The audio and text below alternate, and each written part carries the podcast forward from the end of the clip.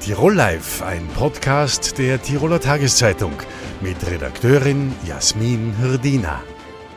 Sie sind Dreh- und Angelpunkt für die Corona-Maßnahmen, die Intensivstationen in den Krankenhäusern.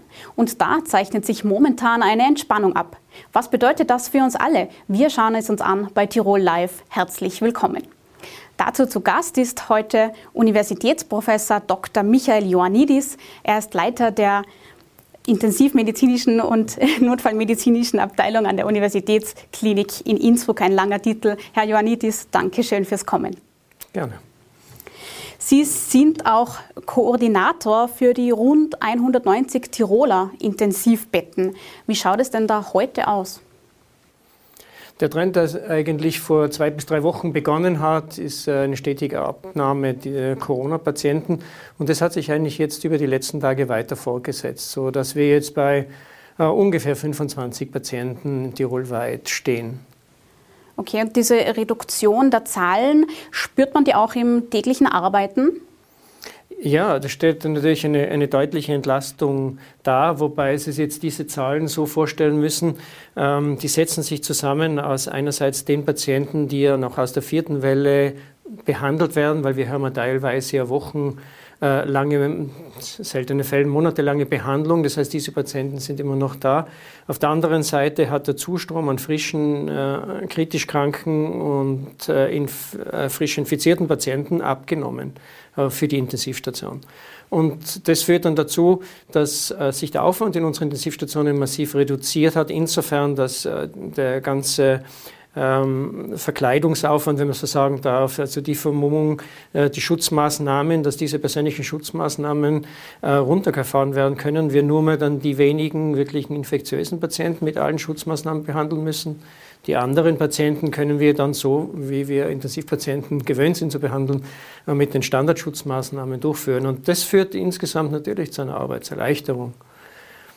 Es hat sich die Situation dann auch so geändert, dass wir jetzt auch wieder zunehmend Platz haben für unsere Patienten, internistischen Intensivpatienten auf unserer Station, äh, die wir sonst immer behandeln. Vorübergehend haben wir nur Covid gemacht in der, in der vierten Welle jetzt wieder, also immer wieder während den Wellen. Aber jetzt äh, haben wir dann auch wieder, können wieder Platz schaffen für die anderen Patienten. Im Nachhinein ist man immer gescheiter, heißt es ja immer. Aber wenn Sie jetzt zurückblicken auf die Zeit, in der wichtige Operationen auch verschoben wurden, eben um Intensivstationen zu entlasten von Herz-OPs über Krebs. Ähm, würden Sie das heute wieder so machen? Würden Sie sagen, aus damaliger ähm, Sicht alles richtig gemacht? Ja, das ist immer so eine Frage, was ist alles richtig gemacht? Die Entscheidungen sind ja auf vielen Ebenen getroffen, wie man äh, die Betten vergibt, wie man äh, äh, Intensivbetten zuteilt. Äh, und es war ja immer so, dass wir geschaut haben, dass wir eine vernünftige Balance zwischen äh, Patienten haben, die mit äh, Corona erkrankt sind und den Patienten, die nicht Corona erkrankt haben und aus dem sind und aus dem Grund Intensivbetten gebraucht haben. Und wenn man es unter dem Strich sieht, es hat äh, Phasen gegeben, wo wir Verschiebungen machen, wo Verschiebungen stattgefunden haben vom OP-Programm. Aber diese Phasen waren relativ kurz und es ist dann nach den Spitzen eigentlich relativ rasch alles wieder aufgearbeitet worden. Äh, meine Kollegen von der Anästhesie haben hier sogar Analysen gemacht äh, vom letzten Jahr und vom vorletzten Jahr. Und da ist interessant, wie wenig eigentlich unterm Strich dann wirklich äh, Operationskapazität äh, verloren gegangen ist. Teilweise war die Operationskapazität sogar höher als im Jahr davor. Was heißt also Zahlen? Das, Zahlen, habe ich, Zahlen heißt nur, dass wir nicht unter dem 100 Prozent, was wir sonst schon im Vorjahr haben, massiv hinuntergegangen sind über das Jahr gesehen der Blick war oder ist auch immer noch immer auf die Intensivstationen gerichtet. Das ist natürlich auch ein Druck für alle, die dort arbeiten. Äh, in Tirol sind wir jetzt bei zwischen 10 und 15 Prozent der Auslastung. Spricht das jetzt auch aus Ihrer Sicht dafür, dass Corona-Maßnahmen zurückgenommen werden und erleichtert werden? Wir haben es gehört, äh, ab Montag soll ja der Lockdown für Ungeimpfte enden, aber Sperrstunde 22 Uhr soll bleiben und auch 2G im Handel soll bleiben. Ist das aus Ihrer Sicht doch legitim? Naja, es ist so, wenn wir versuchen, Kapazitäten zu planen, oder, müssen wir uns immer auf die ähm, Fachleute verlassen, die Prognosen erstellen. Und die Prognosen, die variieren sehr stark. Wir haben jetzt die Situation, dass Omikron da ist und das ist ja primär die Infektionsspitze durch Omikron. Omikron verläuft nun jetzt im Großteil der Fälle wesentlich milder. Es betrifft primär die oberen Atemwege und viel weniger die Lungen. Und man sieht es ja auch, dass äh, diskrepant zu den sehr stark steigenden Infektionszahlen die Intensivzahlen nicht zunehmen äh, an äh, Corona-Erkrankten. Wir haben ähnliche Beispiele aus anderen Ländern, zum Beispiel aus Großbritannien, wo die das äh, Gleiche beobachtet haben. Und von dem her muss man oder kann man annehmen, dass wir im Moment etwas mehr Puffer haben. Es ist natürlich vernünftig, vorsichtig zu sein, weil in die Zukunft kann niemand schauen und es kann dann plötzlich sein, dass doch äh, mehr, wenn die Zahlen extrem hoch werden, dann gewisser Prozentsatz doch dann ernsthaft erkrankt und äh, die fallen dann wieder unsere Intensivstationen an. Ne? Das heißt, würden Sie sagen, Lockerungen ja oder nein, Sie trauen sich es nicht zu sagen? Wenn die Intensivstation das, die, äh, das Maß der Dinge ist, dann äh, haben wir eine gewisse Entspannung und damit wären die Lockerungen absolut vertretbar. Wären Sie dafür, dass alle Maßnahmen äh, genommen würden oder welche Maßnahmen sind denn aus Ihrer fachlichen Sicht äh, am sinnvollsten noch beizubehalten? Äh, ich glaube, da müssen Sie äh, Epidemiologen oder Virologen fragen, äh, welche Maßnahmen am effizientesten ist. Ich glaube, genau genommen ähm, ist ja der Effekt der einzelnen Maßnahmen ganz schwer zu beurteilen. Zum Beispiel, ob jetzt 22 Uhr oder 23 Uhr Sperrstunde einen epidemiologischen Unterschied macht, wage ich zu hinterfragen. Aber letztendlich haben wir für viele Maßnahmen keine klaren Daten, sondern Entscheidungen, die getroffen werden aus verschiedensten Überlegungen.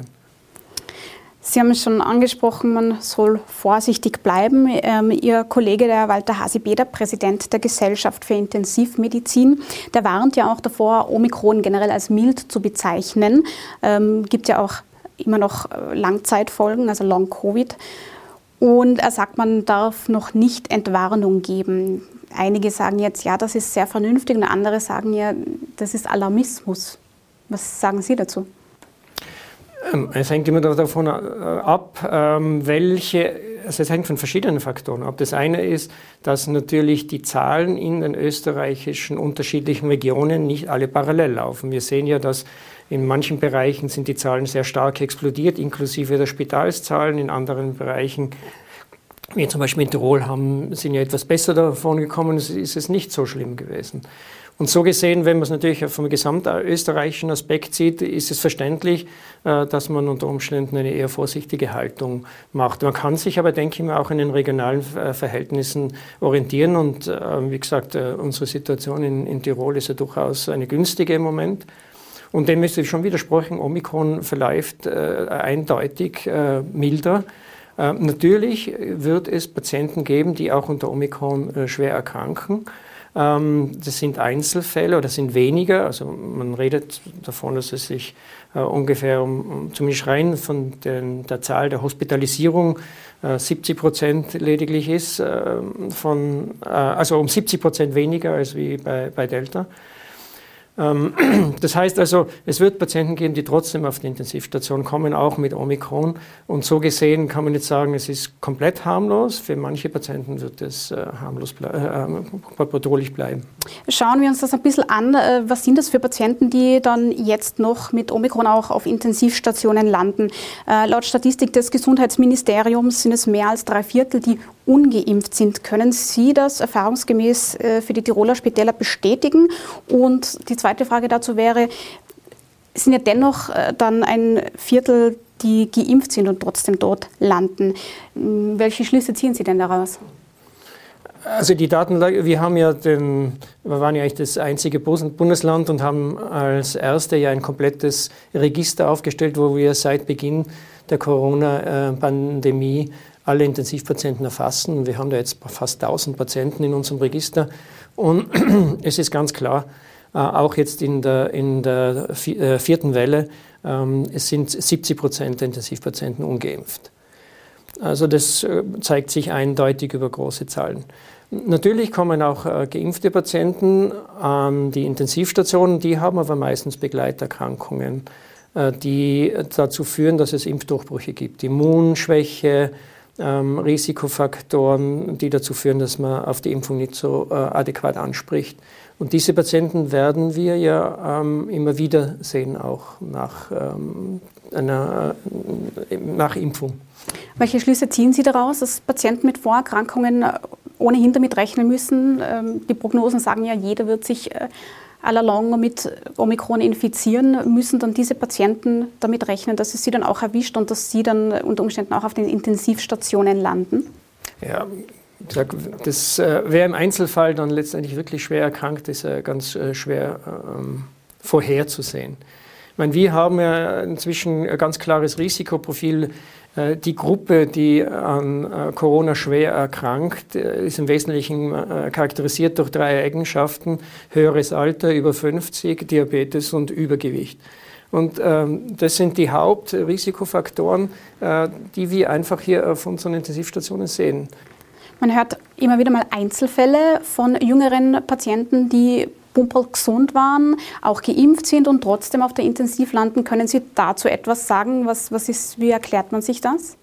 Es gibt ja auch genetische Komponenten, wo die äh, Immunantwort auf eine Viruserkrankung äh, eingeschränkt ist. Und äh, wenn man so eine genetische Komponente hat, äh, dann kann es aber bei, auch bei anderen Infektionskrankheiten dann so laufen, dass hier ein schwerer Verlauf ist. Ähm, also viele von diesen Patienten habe ich nicht gesehen, eigentlich niemand. Mhm. Wir hören immer wieder von den Milliarden Euro, die für Hilfsgelder und Corona-Maßnahmen ausgegeben werden. Was hat sich denn in den vergangenen zwei Jahren konkret im Bereich der Tiroler Intensivbettenkapazitäten getan? Naja, das ist im Wesentlichen eigentlich stationär geblieben. Also an der Gesamtzahl hat sich äh, nicht wirklich viel geändert in den letzten zwei Jahren. Ähm, was man versucht hat, ist durch Umverteilung oder Umwidmung äh, der Betten im Akut, äh, in der Akutphase zusätzliche Ressourcen zu schaffen. Das heißt, man hat dann in der äh, kritischen Phase dann versucht, mehr Betten für äh, die Corona-Patienten äh, zur Verfügung zu stellen und aufzuwenden, aber die Gesamtzahl hat sich nicht wirklich geändert. Das sind Betten, die eben dann in anderen Bereichen ja wieder gefehlt haben. Warum wurde denn da nicht, ich meine, man hatte jetzt zwei Jahre Zeit, es wurde von Virologen äh, vorausgesagt, was passieren wird, dass mehrere Wellen kommen werden. Und es ist auch alles so eingetreten, muss man dazu sagen. Mhm. Also warum hat man denn da nicht sich besser darauf vorbereitet, mehr Geld investiert? Ähm, das ist eine Frage, die ich Ihnen jetzt nicht beantworten kann äh, auf die Schnelle. Ähm, Aber was Sie beantworten können, Sie sind ja auch für Ihre Station zuständig. Haben die Krankenhäuser da vielleicht auch zu wenig Druck auf die Regierung und Entscheidungsträger ausgeübt? Naja, die, die, ähm, die Entscheidungen oder die, die Maßnahmen, mehr Intensivstationen äh, zur Verfügung zu stellen, äh, sind ja letztendlich äh, umfangreich und, und, und, haben ein hohes Investment. Im Prinzip ähm, ist es unterblieben. Das wäre etwas, was man sich äh, auf jeden Fall überlegen muss. Ne? Ein Argument, das immer wieder gekommen ist, ist, ja, man kann äh, zwar die Bettenanzahl erhöhen, aber dann fehlt trotzdem noch das medizinische Personal, allen voran das Pflegepersonal. Wie sehen Sie das? Ist das wirklich so? Hätte man diese Personen nicht ähm, zusammenbekommen? Naja, Sehen Sie, im Nachhinein ist man dann immer gescheit. Aber natürlich, wenn man vor zwei Jahren begonnen hätte, äh, die Ressourcen zu erhöhen und Leute einzustellen, äh, dann wäre man jetzt natürlich irgendwo anders ähm, im Sinne vom Personal, wie man mit dem Personal aufgestellt ist. Ähm, man hat natürlich, denke ich mir, anfänglich gehofft, dass es äh, die Welle kurz sein wird und dass man natürlich dann langfristig keine Ressourcen äh, erhöhen muss. Die Entscheidung, Ressourcen zu erhöhen, ist natürlich eine, eine langfristige, die dann über mehrere Jahre Konsequenzen hat und da war man vielleicht einfach zurückhaltend. Äh, sinnvoll ist es absolut. Ich glaube, man muss sich für die Zukunft das überlegen, weil ähm, Corona wird uns ja eigentlich nicht verlassen. Es wird immer gewisse Patientenkohorte geben, die ein Risiko hat für intensivmedizinische Behandlung. Und diese Patienten werden zusätzlich zu den Patienten, die wir sonst immer behandeln, ähm, Behandlung bedürfen und damit auch Ressourcen brauchen.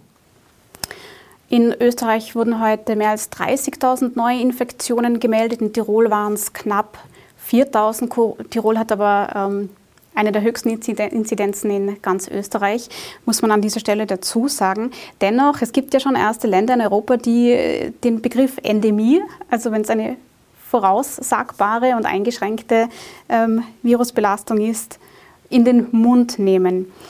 Man muss dazu sagen, dort sind auch fast 90 Prozent der über 12-Jährigen geimpft. So, wenn das aber jetzt in Österreich äh, allalong auch so kommen würde, was würde denn das äh, für die Intensivstationen bedeuten, wenn Corona endemisch eingestuft wird?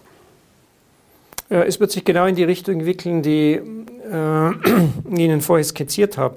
Wir werden eine andauernde Belastung mit einer gewissen Anzahl von Corona-Patienten haben, zusätzlich äh, zu den üblichen. Das heißt, wir werden wellenmäßig, saisonal bedingt, vermutlich immer wieder Spitzen haben, wo wir mehr Betten für Corona-Patienten brauchen werden. Und das wird sich, äh, keiner kann über viele Jahre in die Zukunft sehen. Es wird dann, denke ich mal, mit der Zeit abnehmen, weil die äh, Immunisierung der Bevölkerung insgesamt dadurch steigen wird und die schweren Verläufe dann hoffentlich weniger werden. Ähm, aber letztendlich werden wir mit dieser Situation immer konfrontiert sein.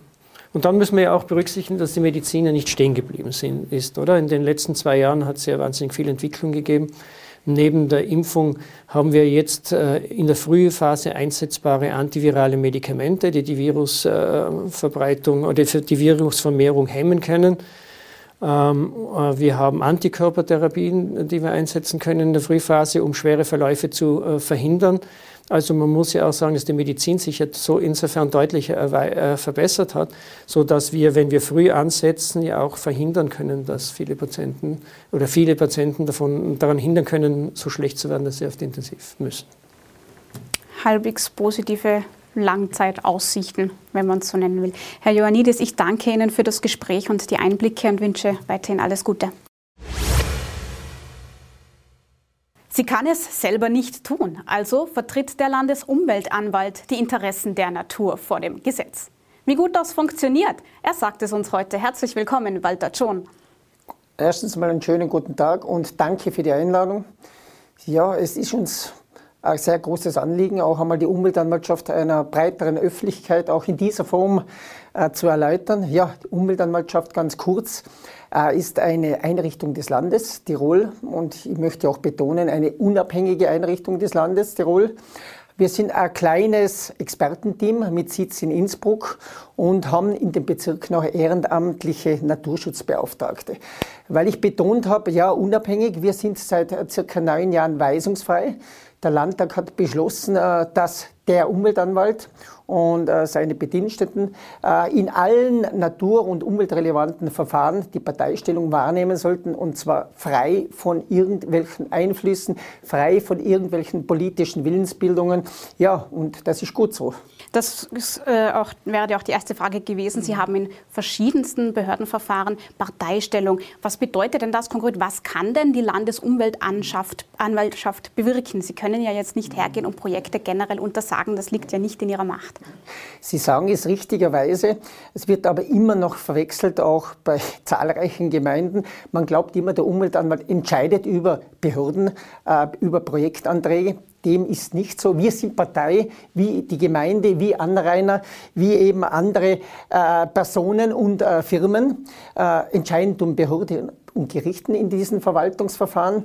Und der ganz zentrale Punkt ist, äh, wir haben ursprünglich äh, bei der Gründung der Umweltanwaltschaft in den 90er Jahren, ja, da hat man auch von einem Naturanwalt gesprochen, eine Parteistellung äh, nach den Bestimmungen des Tiroler Naturschutzgesetzes aufgewiesen. Mittlerweile ist es sehr viel weiter. Wir haben in allen Verfahren, wo es um Deponien geht, sprich Abfallwirtschaftsgesetz, oder auch wenn es um zentrale große Verfahren geht, ich spreche vom Umweltverträglichkeitsprüfungsgesetz Parteistellung und haben da die Interessen der Natur zu vertreten. Äh, weil Sie mich fragen, ja, was kann der Umweltanwalt in dieser Funktion? Äh, wir sind natürlich bei all diesen natur- und umweltaffinen äh, Projektanträgen beteiligt, und zwar als Partei. Das sind im Jahr doch ca. 1200 Verfahren und unser Anspruch ist, bei allen diesen 1200 Verfahren dabei zu sein. Und darum bedienen wir uns auch bei kleineren Verfahren vor den Bezirksverwaltungsbehörden dieser ehrenamtlichen Naturschutzbeauftragten die ebenfalls mit Bescheid bestellt wurden von der, äh, von der Tiroler Landesregierung und auch ebenfalls weisungsfrei sind. Die Bandbreite an Themen, mit denen Sie sich auseinandersetzen, ist wirklich groß. Das reicht ja vom Heliskiing äh, bis zur Lichtverschmutzung. Was Sie immer wieder be bearbeiten müssen, ist das Thema Deponien. Sie haben es schon angesprochen. Da gab es jetzt das Bemühen der Landesumweltreferentinnen, dass in einer Novelle des Abfallwirtschaftsgesetzes Parteien auch bei kleineren Deponien, also mit einem Schüttvolumen unter, ein, unter 100.000 Kubikmeter eine Parteistellung bekommen. Das haben sie nämlich aktuell nicht. So, dieses Bemühen äh, ist ohne Erfolg geblieben. Also das kommt jetzt nicht so. Wie bewerten Sie denn das? Ja, äh, vielleicht grundsätzlich zur Ausgangslage. Diese Bodenaushubdeponien, ja, die nehmen zu äh, täglich. Äh, wir haben äh, ja, jede Woche neue Projektanträge am Tisch liegen. Wir haben derzeit äh, 300 dieser Bodenaushubdeponien und äh, die derzeitige Gesetzeslage stellt sich so dar, dass wenn man diese 300 bestehenden Bodenausdeponien hernimmt, äh, also die bereits genehmigten, da hat die jeweilig vom Vorhaben berührte Gemeinde nur in 37 äh, Verfahren Parteistellung gehabt. Das heißt, ja, das ist ein ganz, ein ganz ein kleiner Teil. Das sind eben jene Deponien, die über 100.000 Kubikmeter fassen. Äh, Natürlich äh, ist es aus meiner Sicht kaum vertretbar, dass äh, Gemeinden in deren äh, ja, örtlichen, räumlichen Wirkungsbereich derartige Deponien zum Tragen kommen, dass die da nicht mitreden können und auch im Behördenverfahren eigentlich nicht gehört werden. Äh, jetzt hat man versucht, auf Landesseite ja, äh, eine Regelung zu finden, dass diese Parteien, äh, Kreise erweitert werden, eben auf diese Gemeinden. Wir von der Umweltanwaltschaft haben immer schon gesagt, das über den Bund zu regeln, über ein Bundesgesetz zu regeln, ja, ist für uns nur der zweitbeste Weg. Ich vertrete einfach die Auffassung äh, im Sinne eines gelebten, gelebten, Föderalismus sollte man im Bundesland äh, Tirol selber schauen, wie man dieses Problem lösen könnte. Und da gäbe es aus meiner Sicht sehr wohl mehrere Möglichkeiten. Was sind denn so Möglichkeiten? Weil wenn, es gibt ja alle brauchen diese Aushubdeponie, sind alle davon abhängig, weil es natürlich für Bauten jeglicher Art gebraucht wird. Aber keiner will sie natürlich vor der Haustür haben. Was wäre denn Ihr Lösungsansatz? Fakt ist, wir brauchen derartige Bodenaushubdeponien. Fakt ist ebenso, die Wirtschaft ist jetzt nach der ersten Phase dieses ja, Coronavirus wieder voll angelaufen und das sind wir alle froh. Äh, die Wirtschaft muss sich auch weiterentwickeln können und dazu gehören auch diese Bodenaushubdeponien. Also das ist auch Fakt für uns.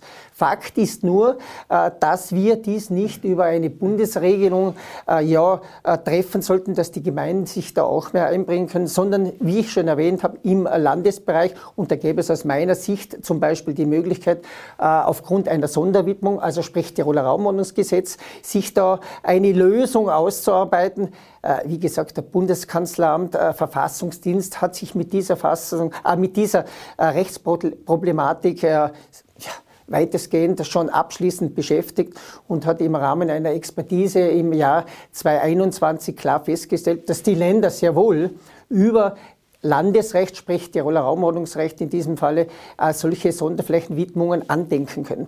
Ein zweiter Weg, der vielleicht viel schneller erreichbar wäre und auch äh, eine Lösung herbeiführen könnte, wäre, dass wir einfach über, ich sage es jetzt einmal so, einen Raumordnungsplan, das gibt ebenfalls das Tiroler Raumordnungsgesetz vor, mit politischer Selbstbindung klare Kriterien für solche Bodenaushubdeponien äh, ja, festlegen. Ich würde zu diesen Kriterien zum Beispiel zählen, äh, Nahbereich zu Siedlungsgebieten, wie schaut die Zufahrtsstraße aus, Berücksichtigung ökolo ökologischer Interessen, das heißt nicht in Schutzgebieten, nicht in Sonderschutzgebieten und natürlich, äh, man muss da ganz klar sagen, eine derartige Lösung hätte den Vorteil, dass man sehr schnell damit beginnen könnte. Und nicht zuletzt muss ich auch sagen, wir haben ja in Tirol sehr gute Behörden, muss ich sagen, die arbeiten rasch, gut, effizient und auch inhaltlich, muss ich sagen, gut nachvollziehbar. Und wir haben ja auch schon Entscheidungen von Bezirksverwaltungsbehörden, die äh, diese Prüfung insofern, insofern auch auf den Bedarf natürlich äh, gemacht haben. Das heißt, nur um ein konkretes Beispiel zu sagen, äh, wird eine neue Bodenaushubdeponie beantragt und wir haben in der näheren Umgebung, ich rede jetzt mal von 10 Kilometern Umkreis, weitere bereits bestehende Bodenaushubdeponien, die noch entsprechend Kapazität zur Verfügung haben, dann sind eben neue Deponien in diesem Raum nicht mehr zu genehmigen. Das heißt, es wäre auch besser, bestehende zu vergrößern, als irgendwo neue anzusiedeln? Ja, ich, ich würde es einmal so sagen, äh, wir haben äh, vor 1990 weit mehr äh, Hausmülldeponien gehabt als Gemeinden in Tirol, nämlich über 300. Und auch in den 90er Jahren hat man es seitens der Politik zusammengebracht, dass man gesagt hat, man will nicht in, an jedem Ort, an jedem Fleck eine derartige Hausmülldeponie, abgesehen vom Gefahrenpotenzial für Wasser, für andere Umweltschutzgüter, sondern man will zentrale Entsorgungsbereiche.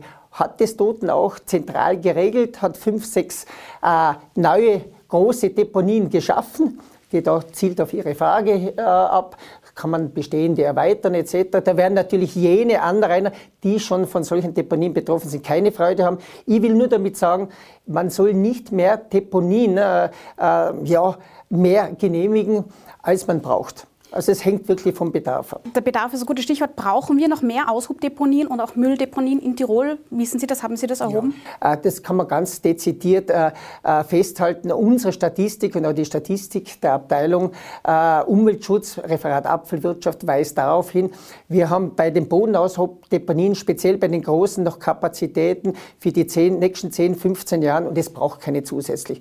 Auch wenn es für mich verständlich ist, dass jeder einzelne Bauherr eine eigene Deponie gern hat, schon aus, ich sage es nur einmal, Wirtschaftlichkeitsgründen etc. Aber am Ende des Tages zählt auch, äh, wie viel Natur, wie viel Umwelt zerstöre ich dabei und man darf ja überhaupt nicht vergessen, Sie werden sie auch mitbekommen, äh, die Beschwerden der Anrainer, Anrainerinnen nehmen zu. Äh, es ist Lärm, Dreck.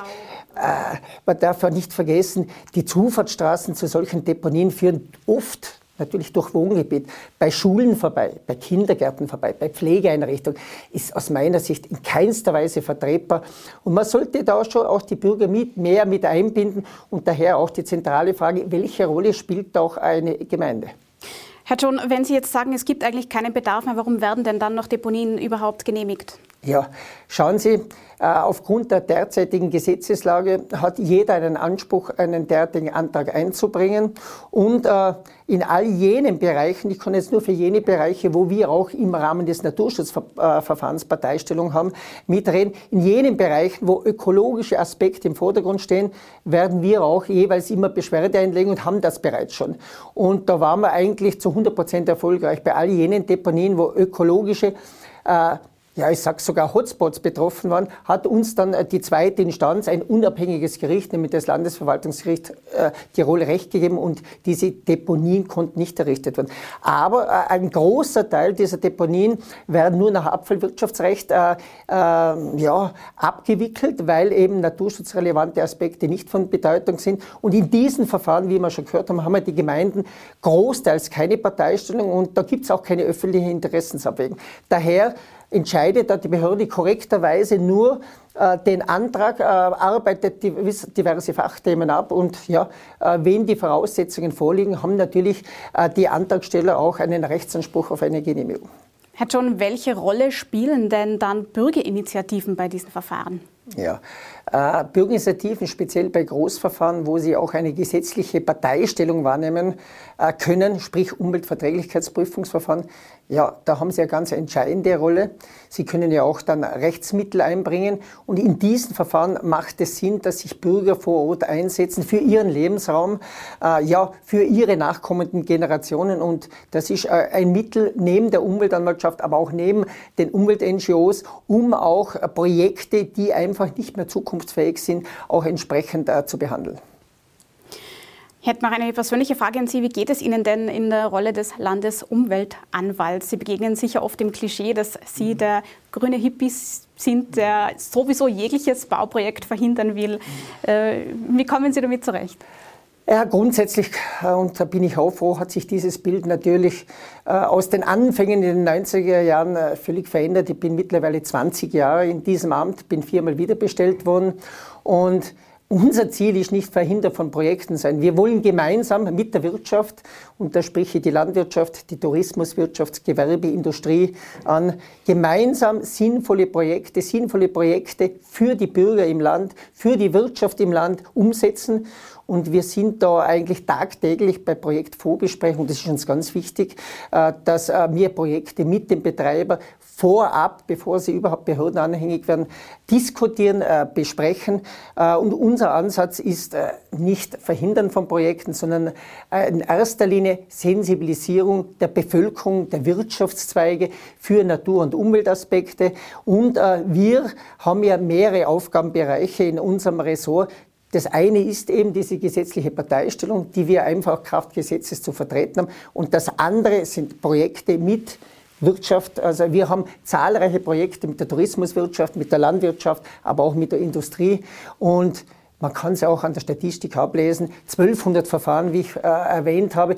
Und in circa 20, 25 Verfahren pro Jahr erheben wir das Rechtsmittel äh, der Beschwerde, die dann zum Landesverwaltungsgericht oder Bundesverwaltungsgericht gehen. Ja, äh, an in diesem äh, ja, Beispiel kann man schon sehen, wir sind eher ein konstruktiver Partner. Wir sehen uns als konstruktiven Partner der Wirtschaft und wir wollen ja im Sinne des Landes Tirol etwas weiterbringen. Und ganz wichtig ist, man in dem Zusammenhang schon das so zu sehen, Naturschutz, Umweltschutz ist ja kein Luxus. Gell? Äh, und ich will das in keinster Weise als Widerspruch äh, zur Wirtschaft verstanden werden. Und äh, ganz klar muss man auch sagen, äh, was den Stellenwert Natur- und Umweltschutz anlangt, das zeigen ja auch Umfragen der Tiroler Tageszeitung, die Bevölkerung, aber auch speziell die Touristen und Touristinnen erwarten sie eine ja, intakte Natur, aber auch eine gepflegte Kulturlandschaft. Und nur wenn wir das alle zusammen, und ich betone das, zusammen weiter so entwickeln, und dazu gehört natürlich auch nicht nur Sicherung und Bewahren, sondern auch Wiederherstellung von Sünden, die wir einfach alle zusammen zu verantworten haben. Und da muss ich sagen, auch die Landesregierung sehr positiv. Wir haben Renaturierungen im ganzen Land Tirol und das ist ein erster Schritt. Aber auch die Unternehmer muss man in dem Zusammenhang großteils loben, die auch immer wieder jetzt mehr vermerkt, ja, das sehen wir ja alle täglich, äh, in Nachhaltigkeitskonzepte investieren und das ist uns auch sehr wichtig. Herr Schon, ich danke Ihnen für diese Ein- und Ausblicke. Danke auch Ihnen für Ihr Interesse im Namen des gesamten Teams. Alle Ausgaben von Tirol Live gibt es wie immer auf tt.com zum Nachsehen und Nachhören und natürlich in Ihrer Tiroler Tageszeitung zum Nachlesen. Bis zum nächsten Mal. Servus. Tirol Live, ein Podcast der Tiroler Tageszeitung. Das Video dazu sehen Sie auf tt.com.